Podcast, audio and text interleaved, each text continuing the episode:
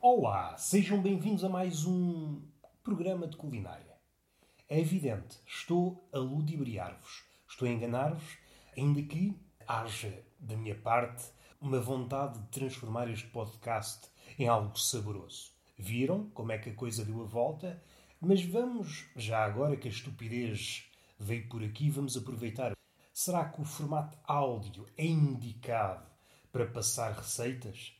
Para ensinar-vos como é que se faz qualquer coisa, confeccionar merdinhas na cozinha? A minha primeira resposta seria não. É estapafúrdio, nós precisamos de imagens para nos conduzir a determinado sítio. Esta era a minha primeira resposta, que é a resposta de uma pessoa ingênua que não sabe nada da vida. Uma segunda resposta, essa sim mais madura, diria o contrário. O formato áudio é tão bom como o formato imagem, o formato vídeo. Vamos lá ver uma coisa. Tendencialmente, a ideia, ao ver um programa de culinária, seria aprender algo para depois levar para a vida real. É claro que há um abismo entre aquilo que nós vemos a ser confeccionado e depois aquilo que nós conseguimos efetivamente fazer na nossa vida com as nossas parcas qualidades na cozinha. No programa de televisão estão a fazer um guisado e o nosso resultado é um ovo estrelado. Se é que faz sentido, não, mas cada um terá de lidar com as suas limitações. Este é um ponto. O segundo ponto, esse ainda mais maduro, foi resultado de uma aturada reflexão, é o seguinte: as pessoas que visionam os programas de gastronomia, de culinária, alguém enfrenta a câmara a produzir pratos, são pessoas que não vão confeccionar nada daquilo. Aquilo é um entretenimento. Então, enquanto tal, se, bem feitas as contas, a pessoa que está a ser bombardeada com informação não vai levar essa informação para lado nenhum, parece-me que o formato áudio se ajusta. E até digo mais: é claro que peco pela ousadia, mas se calhar não era estapafúrdio dizer uma coisa. O formato áudio para produzir conteúdo gastronómico é aconselhável, é preferível ao formato vídeo. Porquê? Porque dá largas à imaginação.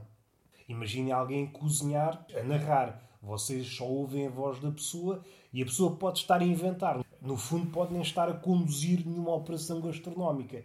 E, do ponto de vista do orçamento, para quem produz um programa, vá, sonoro, gastronómico, o que se poupa em ingredientes é uma fortuna. A nossa interpretação daquilo, como não vemos, é sempre uma interpretação. E isto tudo, em teoria, põe a imaginação a trabalhar. Do ponto de vista final, do resultado final, talvez não seja grande coisa, mas do ponto de vista da imaginação, ui, ganhamos muito. É uma ideia que eu lanço. Um podcast gastronómico em que a pessoa só está a disparatar, dizer coisas ao calhas, do outro lado também não há também intenção real de fazer aquilo que está a ser dito, por isso vivemos nessa ilusão. Se é para ser uma ilusão, tanto vale no formato vídeo como no formato podcast é merdas que eu, que eu lanço. Agora vamos tocar num assunto que eu hoje estou muito a tocar, estou muito toque, estou a necessitar de toque. Assim que acabei de gravar o episódio anterior, lembrei-me, estava tenso e não conseguia. A ideia passava-me frente aos neurónios, mas os meus neurónios são. Imagino-os a jogar à sueca. Estou em grupos de quatro e de vez em quando passa a ideia, eles olham para o lado, é, deixam passar. E às vezes ainda perguntam: é pá, tu por acaso não és uma empregada de bar? E a ideia é: acho que não. Olha, seja como for, traz-me uma bebida. E estar aqui a jogar à sueca, assim a seco, não faz sentido nenhum. E este comportamento é adotado por neurónios e é adotado, por exemplo, é adotado por glóbulos brancos. Os meus glóbulos, glóbulos brancos, e repetir isto várias vezes, parece que a palavra deixa de fazer sentido. Glóbulos brancos, glóbulos, glóbulos, glóbulos. Parece que me estou a afogar. É quase um, uma palavra parente daquela onomatopeia glu-glu. Glóbulos, glu-glu, glóbulos, glu-glu. Enfim, coisas que eu penso. Se realmente é proveitoso pensar nestas coisas. É pá, duvido, duvido, mas a vida também é assim. Enfim, foi um triste começo. Aquilo que passou, e como estava tenso, não falei. O tenso, e agora lembrei-me de outra coisa. Não quero ir para aí, não deixo isto em aberto. Vamos lá ver se não me esqueço. Aquilo que eu queria falar ontem era sobre aquela ideia que só devemos falar sobre aquilo que sabemos. Isto é uma ideia, como muitas daquelas que são propaladas nos dias de hoje, parece bem, fica bem no refrão, mas quando passamos algum tempo com essa ideia, percebemos que é um bocadinho manca. Não faz sentido e, vamos lá ver, é estúpida. Assim é traço grosso, mas é um traço grosso que evidencia as qualidades dessa ideia estapafúrdia. Porque vamos lá ver uma coisa. Imaginem um homem, no começo, na aurora dos tempos, e esse homem vai dizer qualquer coisa. Ora, no início, o homem não sabia nada. Então, que ousadia tem esse homem em dizer a primeira palavra? Então, se ele não sabe nada, vai-se pôr a falar. Ai, o caraças! Se levássemos a sério desde o início essa ideia, só falarmos aquilo que sabemos, então estávamos reduzidos a gornidos. Nunca tínhamos começado a falar, ou no máximo a palavra. Imaginando que tínhamos conhecimento de uma determinada coisa, só estávamos, estávamos condenados a falar sobre aquela coisa e acabava aí. A história humana era só isto. A história humana do conhecimento, filosofia, ciência, etc., etc., é exatamente o contrário. Nós falarmos sobre aquilo que não sabemos. Aqui há uma diferença. E esta diferença, esta confusão, é oriunda destas figuras eternas que são os dogmatizadores, aqueles que estão incumbidos de instalar o dogma. O dogmatizador, que pode ou não ser outra figura chamada o fanático. Por vezes encontram-se na mesma pessoa, por vezes são pessoas uh, dispas, mas normalmente andam uma ao lado da outra. No entender dessas pessoas, só se deve falar do que, que se sabe, porque para essas pessoas aquilo que elas sabem é a verdade absoluta. Logo, se sabem tudo, tudo aquilo que discorda da sua visão é para abater, deve ser silenciado. Mas o homem razoável, aquele homem, aquele homem vá, como é que eu ia dizer, aquele homem não é das luzes, mas um homem mais ou menos ciente da posição que ocupa no universo, e aqui é uma redundância, sabe que aquilo que sabe é muito menor do que aquilo que ignora. Um mundo que, que desconhecemos é muito maior do que aquilo que conhecemos. E às vezes não é preciso estar a falar em termos geográficos, em termos cósmicos. No grande plano das coisas no universo é uma migalhita. Mas eu até estou a pensar num sítio vá, fechado. Se nós nos debruçarmos sobre uma determinada coisa, vamos perceber que aquilo que sabíamos sobre essa coisa era apenas um véu. E tirado esse véu, vamos percebendo outras camadas. E é sempre um caminho em direção a qualquer coisa, e essa coisa pode dar-se o caso de nunca ser atingida. E essa coisa por baixo de tudo é verdade. E isso só se consegue via diálogo. Um diálogo é um diálogo à maneira antiga, um diálogo coletivo em que a maioria das vezes são tentativas. E tentativas essas que se podem traduzir no quê? Falar do que não se sabe. E é esta colisão de falar do que não se sabe, ir averiguando, ir peneirando aquilo que não se sabe em direção a qualquer coisa, é que nos conduziu aqui. Porque se seguíssemos realmente esse lema de só falar o que sabemos, então eh, se calhar o melhor era estarmos calados. Bem vistas as coisas, nós não sabemos nada. A filosofia pode traduzir-se como um amor ao conhecimento. E alguém que envereda pelo caminho do conhecimento, seja o conhecimento científico ou conhecimento vá dito filosófico, eh, vai chegar a um ponto em que as dúvidas são maiores que as certezas. Eu desconfio sempre, e já não sou o primeiro, há muita gente que desconfiou antes de mim, daqueles que têm certezas absolutas acerca de tudo. E o certeza absoluta é quase uma redundância. Se bem que, quanto a mim, a verdadeira certeza é sempre uma certeza provisória. É sempre uma migalha de um bolo maior. E à medida que nós vamos conhecendo o bolo, essa certeza que inicialmente podia ser uma certeza absoluta, ou uma certeza, vá, sem palavras de roda dela, verifica-se que não. Afinal, é apenas um, erro ou é apenas uma lei que governa aquela migalha. Ora, nós vamos no sentido de conhecer as leis do bolo. E o bolo, aqui, entenda-se o universo, é um universo em crescimento e temos que, com alguma cautela, com alguma ingenuidade também, imaginação, mas se nos contentarmos com dogmas, então damos vários passos atrás. É uma ideia que parece ingênua, bem intencionada, mas é uma ideia venenosa falar do que se sabe. Não se falaria de nada. E eu estou a pensar, quer no plano vá cotidiano, quer no plano de alguém que está entregue, devoto a um saber, uma ciência, uma, a tentar descobrir alguma coisa.